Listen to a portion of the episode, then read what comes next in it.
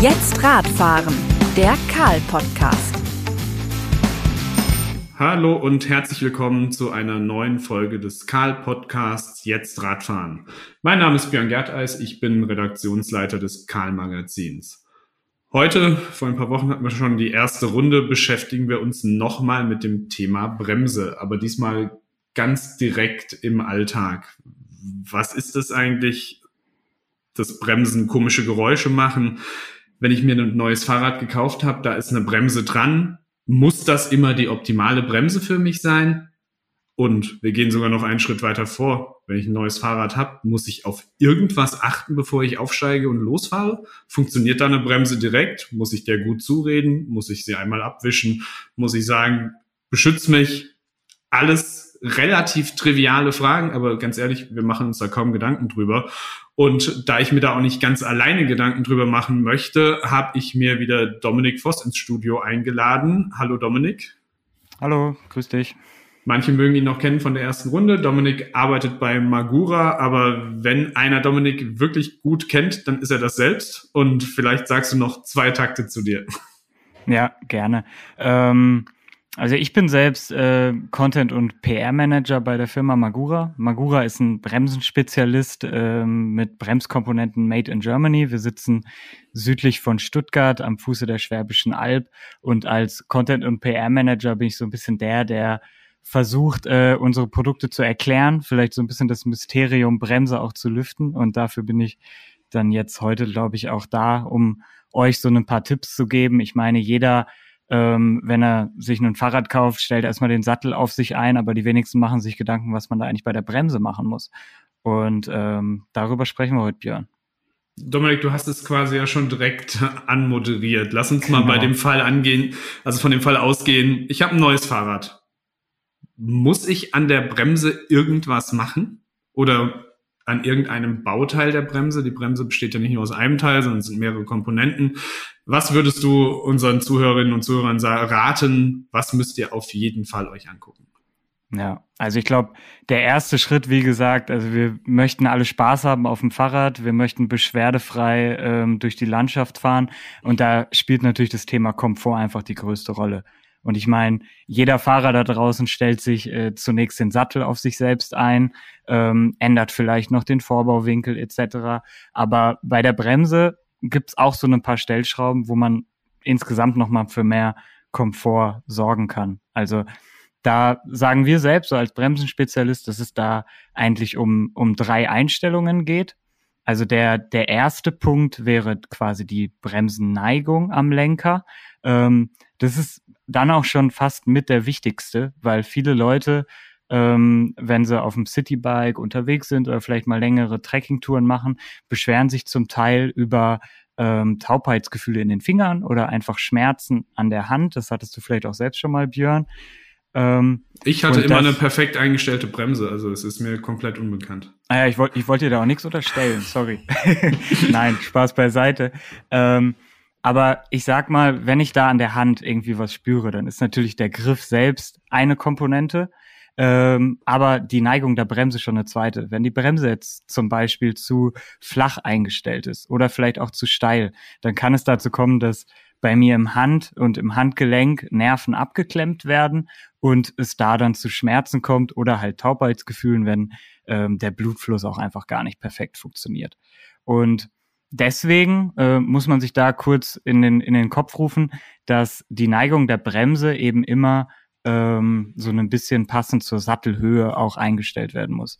Wenn mein Sattel quasi höher ist, brauche ich auch eine steiler eingestellte Bremse, weil dann insgesamt mein Arm ähm, eine andere Stellung hat und ich dann eben die Nervenbahn, vereinfacht gesagt, frei bekomme.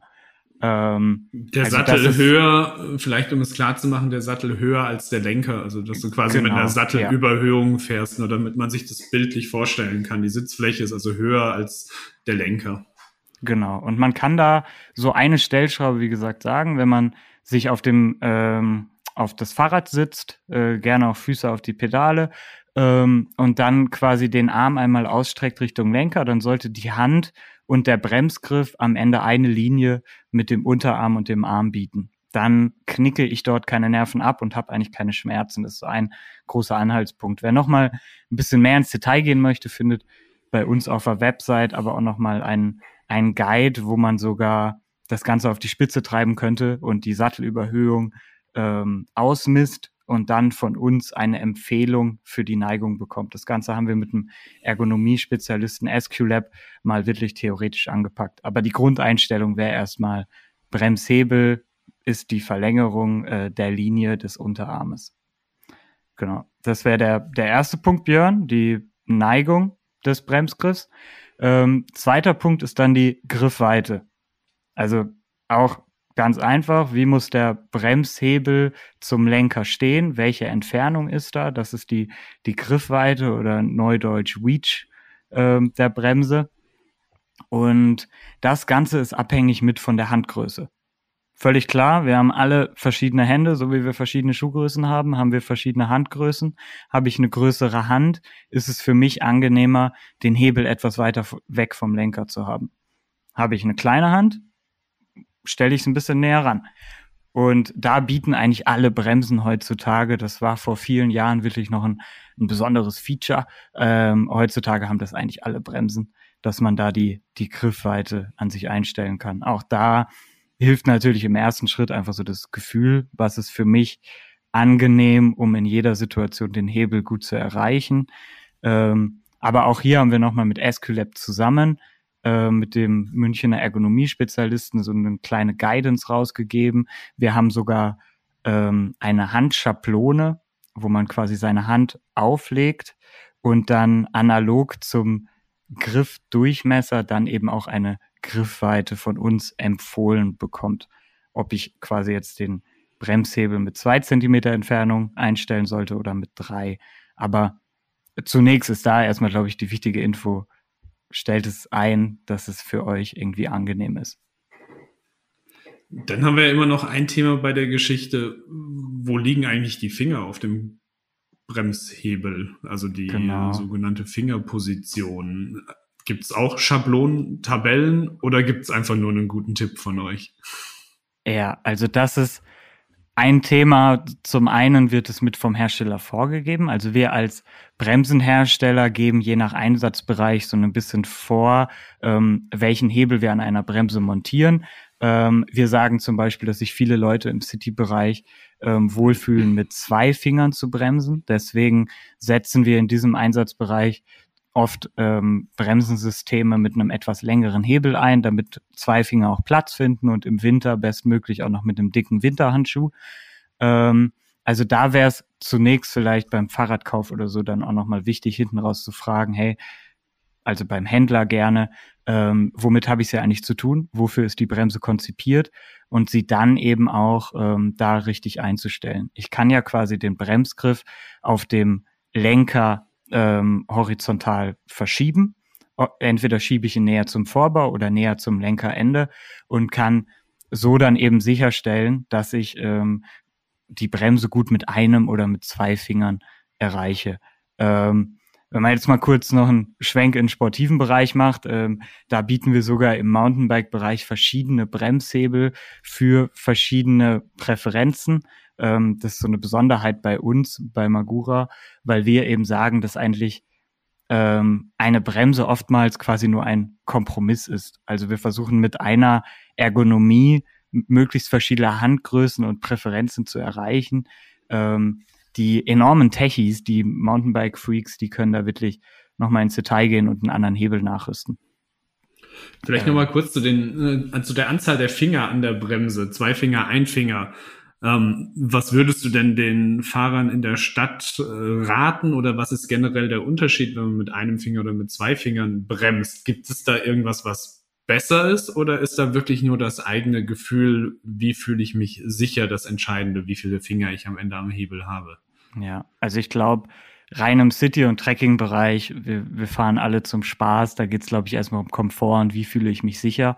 Viele Leute fühlen sich einfach mit zwei Fingern sicher, weil sie dann auch ein bisschen mehr Kraft natürlich generieren können.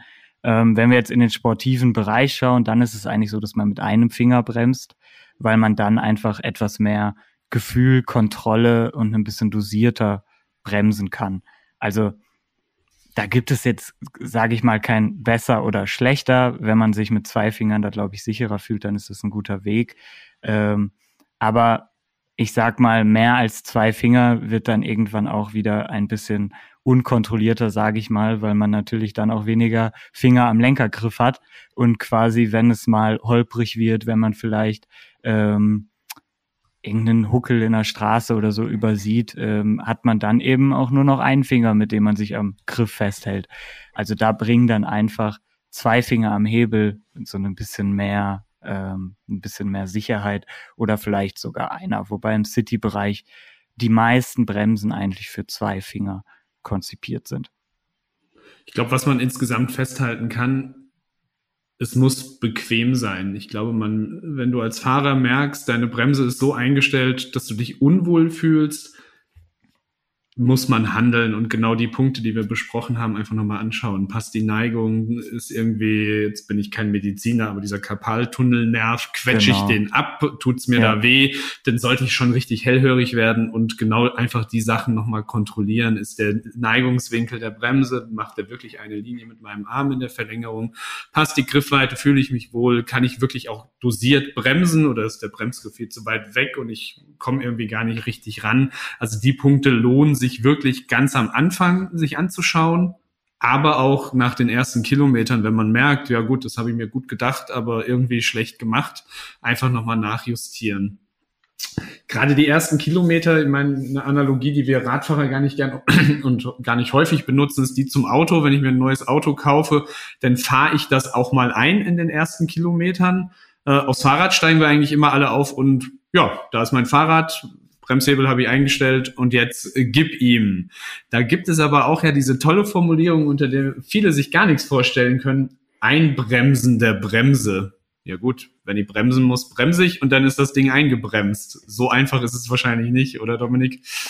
Nee, so einfach ist es nicht. Also es ist wirklich auch, äh, das müssen wir nochmal sagen, ein wirklich zum Teil kritischer Punkt, ähm, womit man sich teilweise sogar fast seine Bremse schon kaputt machen kann, ähm, wenn man jetzt wirklich mit einem Fahrrad mit Neuzustand direkt irgendwie den den Hügel runterrast und am Ende eine, eine Vollbremsung auf Null macht. Äh, das kann die Bremse schon direkt zerstören, ähm, beziehungsweise die Bremsscheibe und die Beläge beschädigen. Ähm, und von daher ist das Einbremsen wirklich sehr, sehr wichtig. Das ist auch, es ist ein großer Begriff, der jetzt so ein bisschen äh, schwierig klingt, aber eigentlich reden wir davon, dass man, bevor man jetzt wirklich in den normalen Einsatz geht, am besten in der Ebene auf einem Parkplatz ähm, 30 Bremsungen vollzieht, ähm, bestmöglich aus äh, 30 kmh und die die Bremse damit ja so ein bisschen einbremst, eben wie der Name schon sagt. Beim Einbremsvorgang selbst geht es ähm, so hauptsächlich um zwei Punkte. Zum einen haben wir in der Bremse zwei Reibpartner. Also wenn wir jetzt mal auf Scheibenbremsen schauen, haben wir die Bremsscheibe und den Bremsbelag und beide müssen sich erstmal aufeinander quasi ähm, angleichen und abstimmen. Ähm, also das ist der, der erste Punkt, dass die sich so ein bisschen aufeinander ähm, abstimmen. Und der zweite Punkt ist, dass ähm, der Bremsbelag selbst, der besteht zum Groß äh, oftmals aus einem organischen Material. Das sind so kleinere Harze und, und andere organische Materialien in dem Belag. Und da ähm, kommt es während des Einbremsens zu einem kleinen Ausgasvorgang, dass quasi chemische Stoffe erstmal ausgasen und der Bremsbelag danach erst seine optimale Performance erlangt. Ähm, das merkt man auch direkt, wenn man ein Fahrrad aus dem Fahrradladen ähm, rausschiebt und damit bremst, dann hat man noch nicht die Power, die man nach den ersten Bremsungen haben wird. Und dafür ist das Einbremsen wichtig. Mache ich das Einbremsen nicht, dann kann es dazu kommen, dass der Belag zu schnell zu krasse Hitze bekommt. Ähm, dann gast er in einer anderen Form aus und verglast. Und dann habe ich auf dem Belag so eine glasharte Schicht, die auch relativ glatt ist. Das sieht man auch, die ist quasi spiegelig. Ähm, und dann habe ich leider den Belag gewissermaßen ähm, schon zerstört. Also da ist Einbremsen dann enorm wichtig. Und wenn man Beläge wechselt oder Scheiben wechselt, sollte man das auch immer mal wieder ähm, äh, dann in dem Fall eben wiederholen. Bei den 30 Bremsungen auf dem Supermarktparkplatz aus dem Tempo von 30 km/h Da reden wir aber nicht von Vollbremsungen, sondern dosierte Runterbremsungen. Genau, dosierte Runterbremsung. Ähm, schon bis fast zum Stillstand, aber natürlich muss das jetzt kein, keine Actionbremsung sein, ähm, sondern es geht ja wirklich darum, den, den Belag äh, zu erhitzen. Ähm, also da müssen wir nicht innerhalb von fünf Metern die ganze Bremsung vollziehen, sondern schön dosiert das Fahrrad einmal auf Null dann abbremsen und das Ganze ähm, wiederholen. Ähm, und wenn man das irgendwie bergab machen würde und meint, man fährt einmal 20 Minuten den Berg runter und dann ist es doch auch eingebremst, dann bringt man, wie gesagt, zu viel Hitze in das System und kann dann da ähm, was kaputt machen. Neben dem tollen Wort einbremsen äh, kursiert ja auch immer noch das schöne Wort freibremsen. Auch ja. eine spannende Geschichte, die du uns gerne auch noch mal in wenigen Worten erklären kannst. Warum muss ich ein Bremssystem frei bremsen regelmäßig? Ja, also das ist vor allen Dingen so ein Thema, was im Stop and Go im City-Betrieb äh, oftmals stattfinden kann. Wenn ich jetzt ähm, mit meinem Fahrrad zur Arbeit fahre und äh, morgens vielleicht auch Regenwetter und Schmutz nicht scheue, ähm, dann können sich diese Verschmutzungen natürlich auch mit auf dem Bremsbelag und der Scheibe abbilden. Und wenn ich immer nur kurze Stop-and-Go-Bremsungen mache, dann genügt es nicht, um diesen Schmutz von den Belägen und der Scheibe wieder zu entfernen. Und es bildet sich dann regelrecht eine, ja, fast schon eine Schmutzschicht auf den beiden Reilpartnern, die die Bremsperformance dann beeinflussen können. Also da kann man dann wirklich sagen, wenn ich vielleicht mal so äh, hässliche Wochen hatte, und die haben wir leider in Deutschland öfter, ähm, dann kann ich danach vielleicht die Bremse auch nochmal frei bremsen. Das ist dann der gleiche Einbremsvorgang ähm, wie eben beschrieben, dass ich einfach in der Ebene die Bremse mal so richtig auf Temperatur bringe und nicht so wie sonst nur in der Stadt äh, mit kurzen Bremsungen, sondern wirklich diese von 30 kmh einmal richtig runterbremsen, um das System da so ein bisschen frei zu bremsen. Ähm, darüber hinaus können natürlich auch äh, Bremsenreiniger etc. helfen, ähm, aber das ist dann ein Schritt, den es gar nicht immer braucht. Jetzt sind wir ja schon relativ weit. Also wir haben ein neues Fahrrad gekauft. Wir haben uns um Ergonomie und um Hebelgriffweiten äh, gekümmert, haben die richtige Anzahl der Finger an der Bremse und haben im optimalen Fall die Bremse sogar auch eingebremst. Es ist natürlich eine sehr, sehr triviale Frage, aber eine Frage, die ich eigentlich immer wieder gerne stelle, weil ich merke, dass viele draußen, die auf den Fahrrädern unterwegs sind, das nicht so richtig beherrschen und auch da sehr viel nach Gefühl gehen. Ich habe ja leider in so einem Fahrrad jetzt immer zwei Bremshebel für eine Vorderbremse und für eine Hinterbremse, Hinterradbremse. Wie geht man denn mit denen im Idealfall um? Also manche haben sicher kennengelernt, wenn ich die Vorderradbremse richtig doll ziehe als alleiniges, dann kann da was hochinteressantes bei rauskommen. Aber wie setze ich denn diese beiden Entschleunigungsmöglichkeiten richtig ein? Ja. Da hast du jetzt schon wieder so ein Bild reingebracht, wovor wir alle so ein bisschen Angst haben. Und zwar dieses Bild, wenn ich die Vorderradbremse nutze, dann überschlage ich mich doch. Da ist, ist wirklich das aber die Frage, mit dem man ja, jedem Angst einjagen kann. Da hat jeder direkt so eine Situation aus irgendeinem äh, aus irgendeinem Film äh, im Kopf. Aber da ist eigentlich wirklich so das, die Hauptaussage, man soll die Vorderradbremse nicht scheuen, Björn. Also das sind Bilder, natürlich kann das in einem Extremfall passieren, aber ähm, eigentlich gehört da sehr viel zu, dass sich ein Fahrrad überschlägt.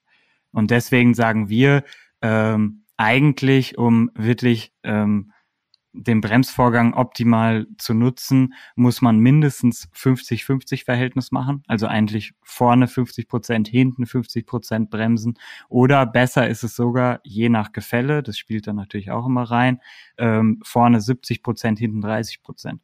Denn was passiert denn eigentlich beim Bremsvorgang? Also beim Bremsvorgang entschleunige ich äh, das Fahrrad.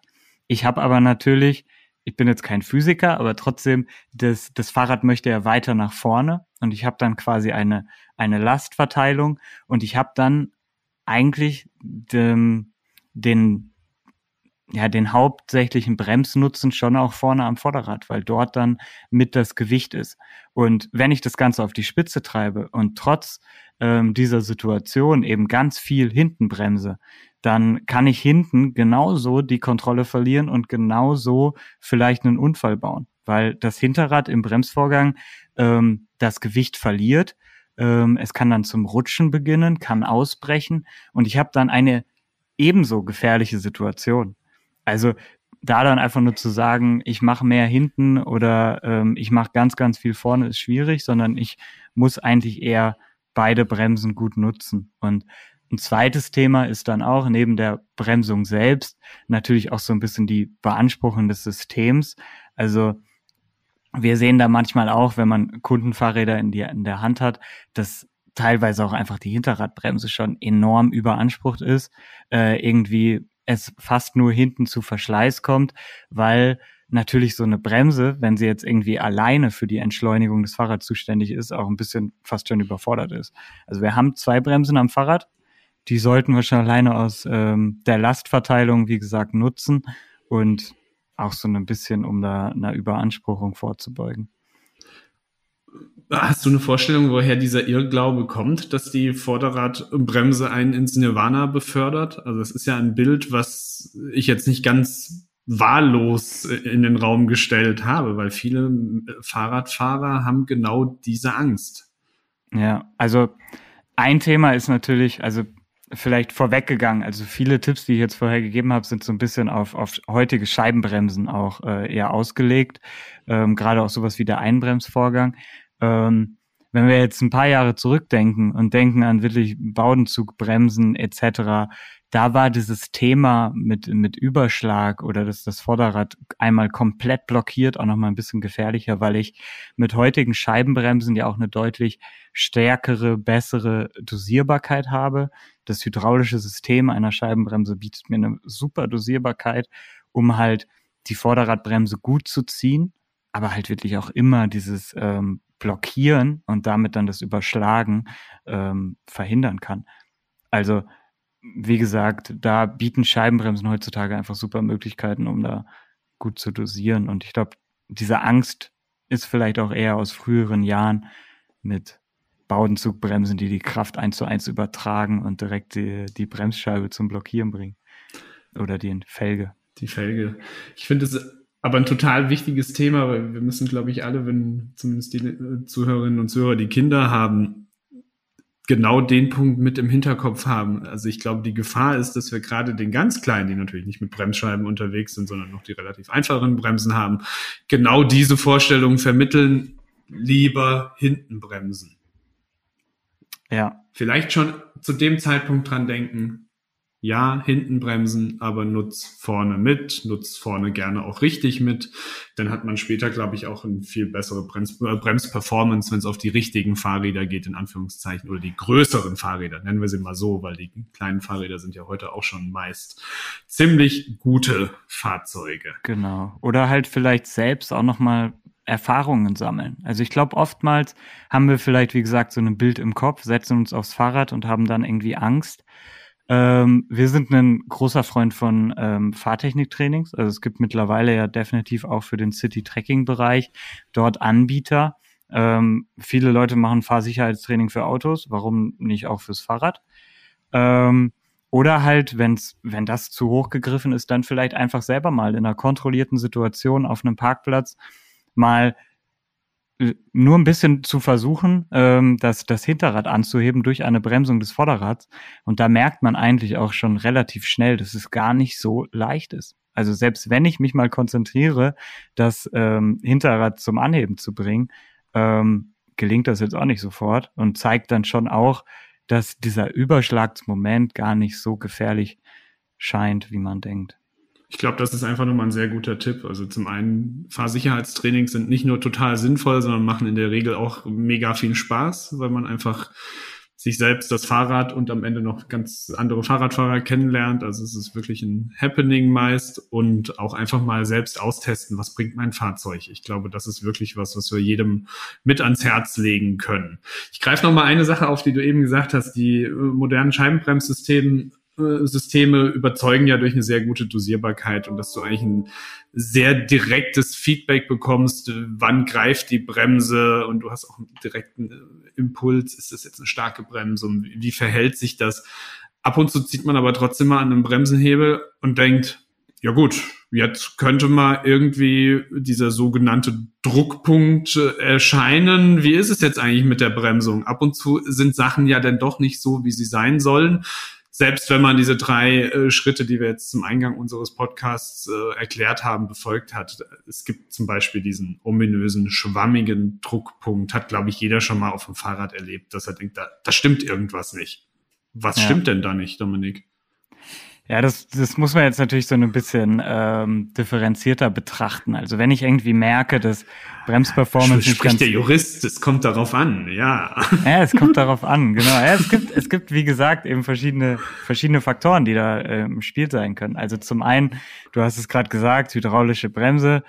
Ähm, wenn da irgendwie der Druckpunkt schwammig ist, dann, dann hat es irgendwas mit dem Hydrauliksystem mit zu tun. Also dann zieht sich der Bremshebel nicht so schön knackig, sondern äh, man hat das Gefühl, in irgendeinen Schwamm reinzugreifen. Ähm, und dann ist es oftmals so, dass äh, Luft ins System gelangt ist. Also ein Hydrauliksystem funktioniert ja so, dass die Ölflüssigkeit da gut den Druck äh, und die Bremskraft vom, vom Geber oben nach unten weitergibt, wenn da Luft im System ist komprimiere ich diese Luft und ähm, fühlt sich alles ein bisschen doof an. Ähm, das war jetzt die vereinfachte Erklärung. ähm, und da hilft dann eigentlich, also wenn sich der Hebel schwammig anfühlt, hilft Entlüften. Da muss man auch nicht direkt Angst haben und jetzt denken, oh nee, das wird jetzt irgendwie eine 500, 600 Euro Reparatur, meine Bremse ist kaputt. Nee, es kann manchmal im enormen Dauereinsatz schon auch mal sein, dass Luft ins System gelangt ähm, das wird natürlich durch hochwertige Dichtungen versucht zu verhindern. In den meisten Fällen ist Entlüften auch nicht nötig. Aber wenn es mal dazu kommt, ist es, ich sag mal, entweder für den Händler eine Sache von äh, ähm, wenigen zehn Minuten oder 20, 30 Minuten, aber längst keine große Sache. Oder wenn ich mir das selber zutraue, gibt es für kleines Geld Entlüftungskit. Und wir von Magura ähm, haben da super Tech-Videos, die es einem selbst dann erklären, wie man seine Bremse vielleicht entlüften kann. Also für alle, die da selbst Bock drauf haben. Ansonsten hilft der Händler da gerne. Auf einer Schwierigkeitsskala von 0 bis 10, 0 ist sehr, sehr einfach und 10 ist sehr, sehr schwierig. Entlüften einer Bremse liegt bei? Das ist jetzt gut. Äh, 7? Ja. Also es ist schon, man, man sollte sich da gerne auch ein bisschen Zeit für nehmen. Ähm, ja. Also sieben klingt, es ist machbar, aber man sollte nicht denken, das geht beim ersten Mal in fünf Minuten und dann auch noch gut. Genau, ja. Also wenn man es nach Tech-Video-Anleitung, also gerade so ein YouTube-How-To-Video, so macht man das ja heutzutage, ähm, wenn man es danach macht, kriegen es die meisten schon hin. Wenn man jetzt zwei linke Hände hat und auch ähm, beim Aufbau eines IKEA-Regals scheitert, dann äh, sollte man vielleicht auch nicht die Bremse entlüften. Aber dann hilft sicher der Händler sehr, sehr gerne und auch für die Perspektive des Fahrrades sehr, sehr gut aus. Schöne Analogie. Sehr schön. Genau. Ähm, wenn wir aber eine andere Variante angucken, die ja auch immer mal wieder vorkommt. Also ich kenne es selbst auch. Eigentlich ist der Druckpunkt super also wahrscheinlich keine Luft im System, was wir jetzt gelernt haben. Aber ja. irgendwie bremst das Fahrrad doch nicht so, wie ich es gerne hätte. Auch ja. wieder zum Händler. Und was macht der Händler denn? Oder welches äh, Do-it-yourself-Video muss ich mir angucken? Ja, also im ersten Schritt muss man da nicht zum Händler. Also wenn wir jetzt einfach nur von einer schlechten Bremsleistung reden, dann kann es das vorhin schon beschriebene Problem sein, dass vielleicht irgendwo Dreck drauf ist, dass es verschmutzt ist dass einfach dann die, die Reibwerte von Scheibe und Belag nicht mehr ganz passen. Ähm, da hilft ein handelsüblicher Bremsenreiniger.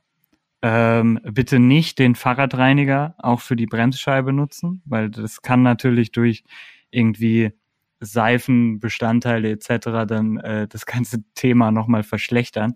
Also Fahrradreiniger gehören nicht auf Bremskomponenten. Ähm, dürfte den meisten klar sein, aber sieht man trotzdem immer mal. Ähm, von daher ein Bremsenreiniger nutzen.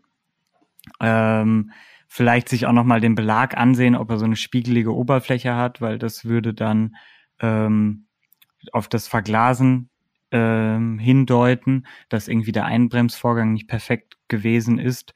Ähm, und dann müsste man vielleicht den, den Belag mal tauschen. Ähm, was, was man ja auch wirklich als, als Endkunde selber machen kann. Das ist eine Schraube lösen, Belag rausziehen, Belag wieder reinmachen ähm, sehr einfach.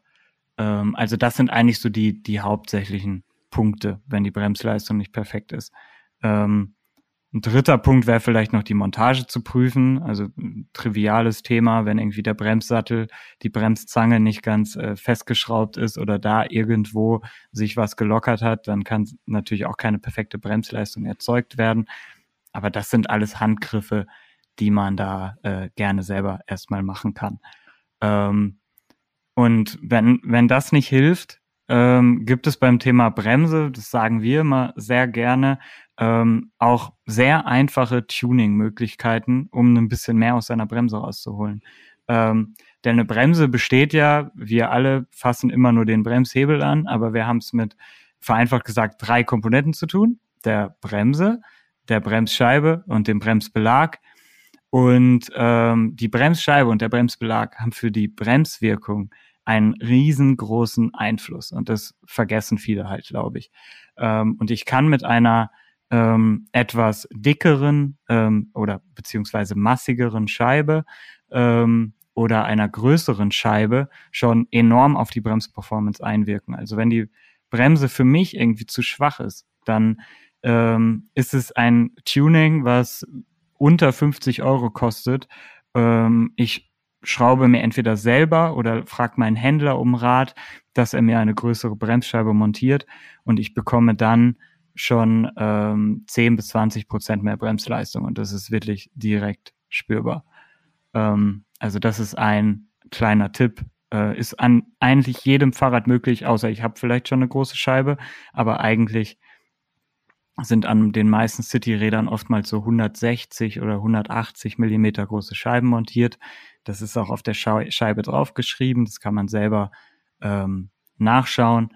Und da kann ich dann mit einer größeren Scheibe, 203 Millimeter oder ähnliches, 10 bis 20 Prozent mehr Bremsleistung rausholen.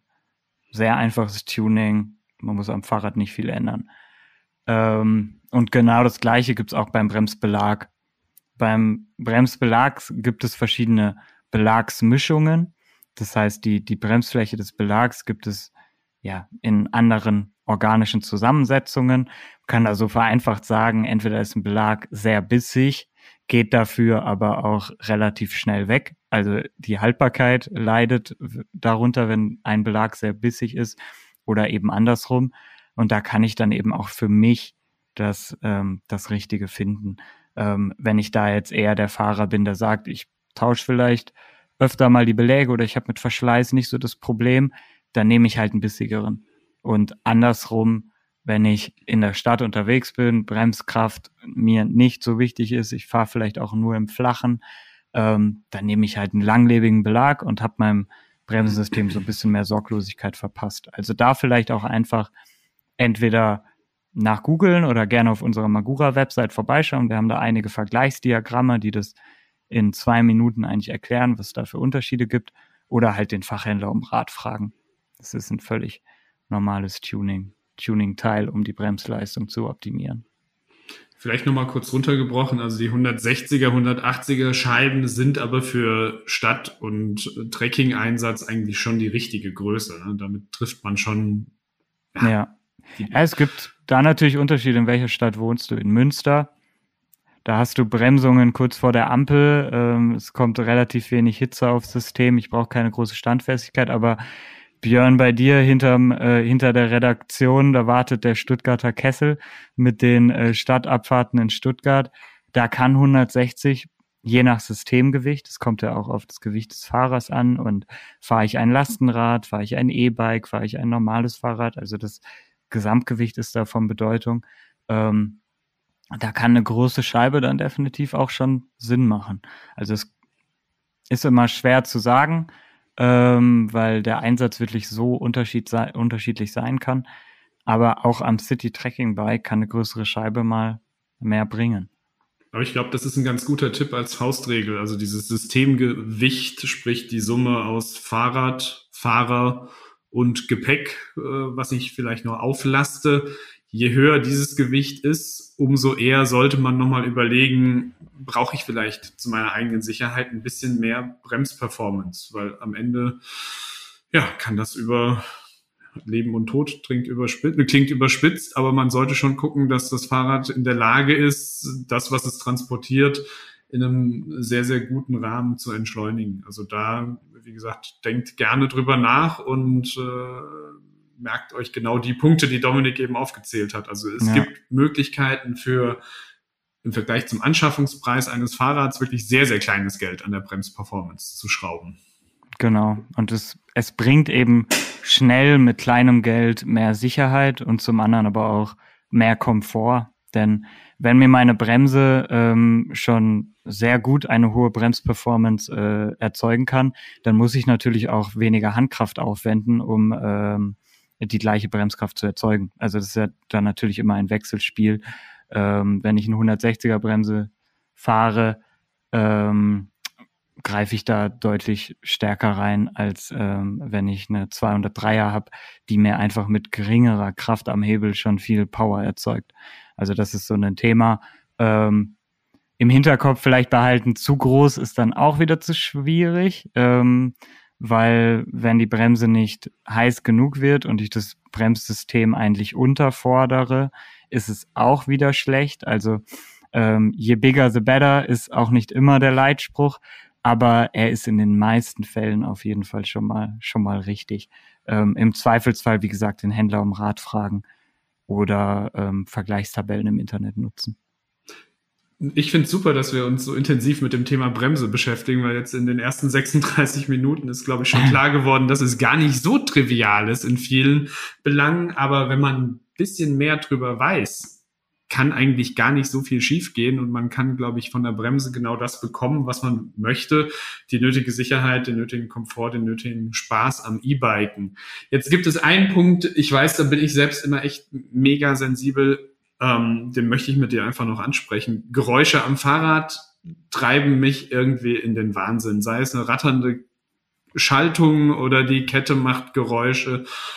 Und soll ja auch mal vorkommen, dass die Bremse sinkt. Wenn man aber die Punkte, die wir gerade jetzt besprochen haben, wenn man die wirklich alle beachtet, dürfte eigentlich eine quietschende Bremse nicht mehr vorkommen oder eher wirklich die Ausnahme sein oder vielleicht gibt es sogar andere Gründe. Aber lass uns einfach mal ganz, ganz blöd von dieser quietschenden Bremse ausgehen. Kommt vor, ja. hören wir immer wieder. Was ist da der Grund? Falsch eingebremst? Ja, also falsch eingebremst ist ein Punkt, ja. Aber ist leider auch wieder ein bisschen ein, äh, ein schwieriges Thema. Ah, schon wieder, es kommt darauf ich, an. Ah. Ja, es, es gibt leider nicht das eine Silent Spray, was ihr euch jetzt bei eBay bestellen könnt, auf die Bremse sprüht und dann ist es leise. So einfach ist es leider nicht, sondern wir haben es halt bei der Bremse immer mit ähm, äh, bei dem Fahrrad, Entschuldigung, bei dem Fahrrad insgesamt mit einem Resonanzkörper und mit einem Gesamtsystem zu tun, wo überall Schwingungen auftauchen können. Und oftmals ist die Bremse dann letztendlich vielleicht der, äh, die Komponente, wo das Geräusch ähm, auftaucht, wo man es bemerkt, aber es muss gar nicht unbedingt die Ursache sein. Weil wenn man jetzt zum Beispiel mal ähm, einen Faktor betrachtet, wenn das Hinterrad lose ist, wenn vielleicht einfach die, die Hinterradachse nicht perfekt angezogen ist, dann ähm, erzeugt das eine Schwingung im Hinterrad ähm, oder die, die Scheibe läuft nicht mehr perfekt durch die Bremszange und es kommt zu einem Geräusch. Das ist jetzt ein sehr einfaches Beispiel, aber da gibt es auch andere Punkte, wie das so sein kann. Also wenn ich Geräusche an einer Bremse habe, kann es natürlich sein, dass die Bremse verunreinigt ist oder ich es nicht perfekt eingebremst habe, aber man sollte schon auch nochmal alle Schrauben zumindest prüfen und vielleicht auch den Wartungszustand von Komponenten. Weil wenn die, äh, die Lagerung in meinem Hinterrad ausgeschlagen ist ähm, oder einfach verschlissen ist, dann kann das zu Geräuschen führen, die man am Ende an der Bremse hört. Ähm, und da kann die Bremse vielleicht gar nichts für. Ähm, also das ist so der erste wichtige Punkt, den man, glaube ich, im Kopf behalten sollte. Ähm, natürlich kann es aber schon auch sein, dass die Bremse das Problem ist. Ähm, da kann man sich auch nicht lossprechen. Dann haben wir es oftmals, wie gesagt, entweder mit einer Verunreinigung zu tun, man hat es schlecht eingebremst oder ähm, das Bremsen-Setup ist vielleicht auch einfach überfordert. Also wenn wir jetzt nochmal so auf Bremsscheibengrößen gehen, ähm, wenn eine 160 Millimeter ähm, Bremse von einem Fahrer mit 100 Kilo Gesamtgewicht, ähm, enorm lange den Berg runter ähm, geprügelt wird, sage ich jetzt mal, dann entsteht da natürlich enorm viel Hitze in der Bremse. Und so eine Bremsscheibe besteht aus Stahl. Stahl dehnt sich dann bei Hitze aus, ähm, kann sich beim Abkühlen vielleicht auch leicht verziehen, ähm, läuft nicht mehr perfekt rund und das ganze System ist einfach überfordert und kann zu Geräuschen führen. Ähm, also da muss man dann nochmal schauen. Wir haben ja eben gesagt, was gibt's so für Tipps, wenn man schlechte Bremsleistung hat, wie kann man seine Bremse tunen.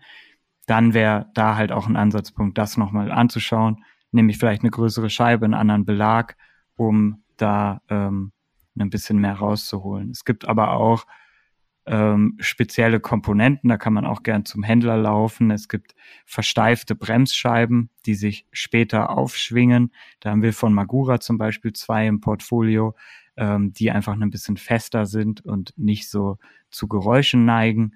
Und wir haben auch äh, einen Bremsbelag entwickelt, der ähm, auch zu weniger Geräuschen neigt. Also wenn man sich Vergleichsdiagramme von Bremsbelegen ansieht, ist da meist auch der, der Faktor Geräusch neben Haltbarkeit und Bremskraft mit angegeben, weil ähm, man insgesamt halt sagen muss, da wo viel Bremskraft entsteht, da bewegt sich was, da kann vielleicht auch mal ein Geräusch vorkommen. Ähm, es gibt aber definitiv auch äh, Bremsbelege und Komponenten, die dem ein bisschen vorbeugen und äh, insgesamt dann das Thema Geräusche so ein bisschen vorbeugen.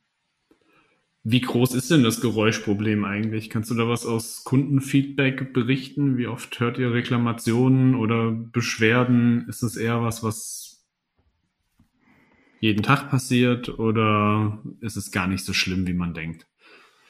Es ist, glaube ich, definitiv ein, ein Thema, was, äh, was mehr aufkommt. Ähm, sieht man vielleicht auch so ein bisschen an den Rädern, weil es, also es ist wie gesagt das Zusammenspiel der Komponenten. Ähm, wenn man jetzt ein schweres E-Bike fährt, ähm, ist das Thema, dass sich vielleicht irgendwo was verzieht oder überansprucht wird, auch einfach nochmal deutlich trivialer. Ein E-Bike ist schwerer, man fährt schneller, dadurch ist die Bremse auch mehr beansprucht. Also man läuft mehr Gefahr, dass man die Bremse überfordert. Also ist definitiv ein Thema, was mit den aktuellen Fahrradtypen, schwerere Bikes etc. Ähm, vermehrt aufkommt. Aber es gibt halt, wie gesagt, dafür auch äh, von äh, Bremsenspezialisten wie uns, von Magura, so ein paar Komponenten, die dann halt speziell für diese Anwendungen entwickelt werden und Abhilfe schaffen. Also da nicht scheuen, äh, wie gesagt, auch zum Händler zu gehen oder sich selbst bei den Herstellern zu informieren es gibt Sachen, die man einfach und schnell machen kann. Und in den meisten Fällen, Björn, ist es dann doch am Ende auch nur eine Verunreinigung und es kostet mich äh, zwei Euro in die Kaffeekasse beim Fahrradhändler, dass er mir meine Bremsscheibe kurz säubert und danach bin ich wieder beschwerdefrei unterwegs. Und viel mehr kann man ja gar nicht wollen. Genau diesen Punkt.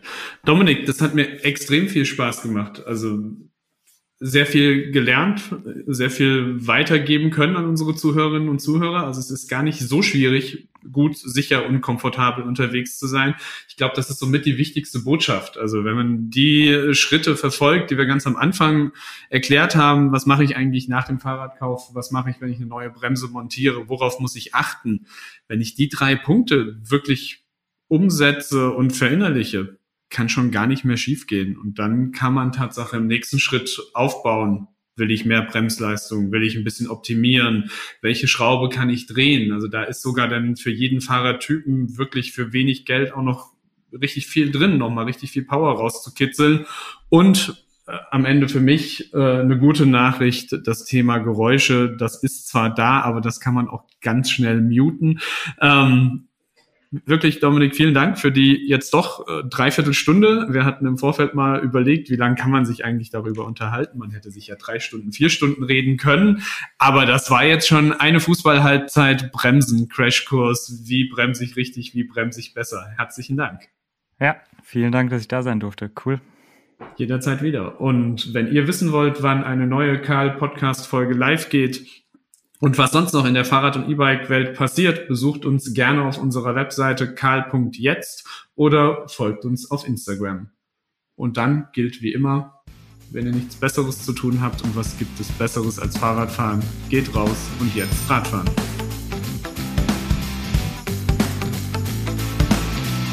Jetzt Radfahren, der Karl-Podcast.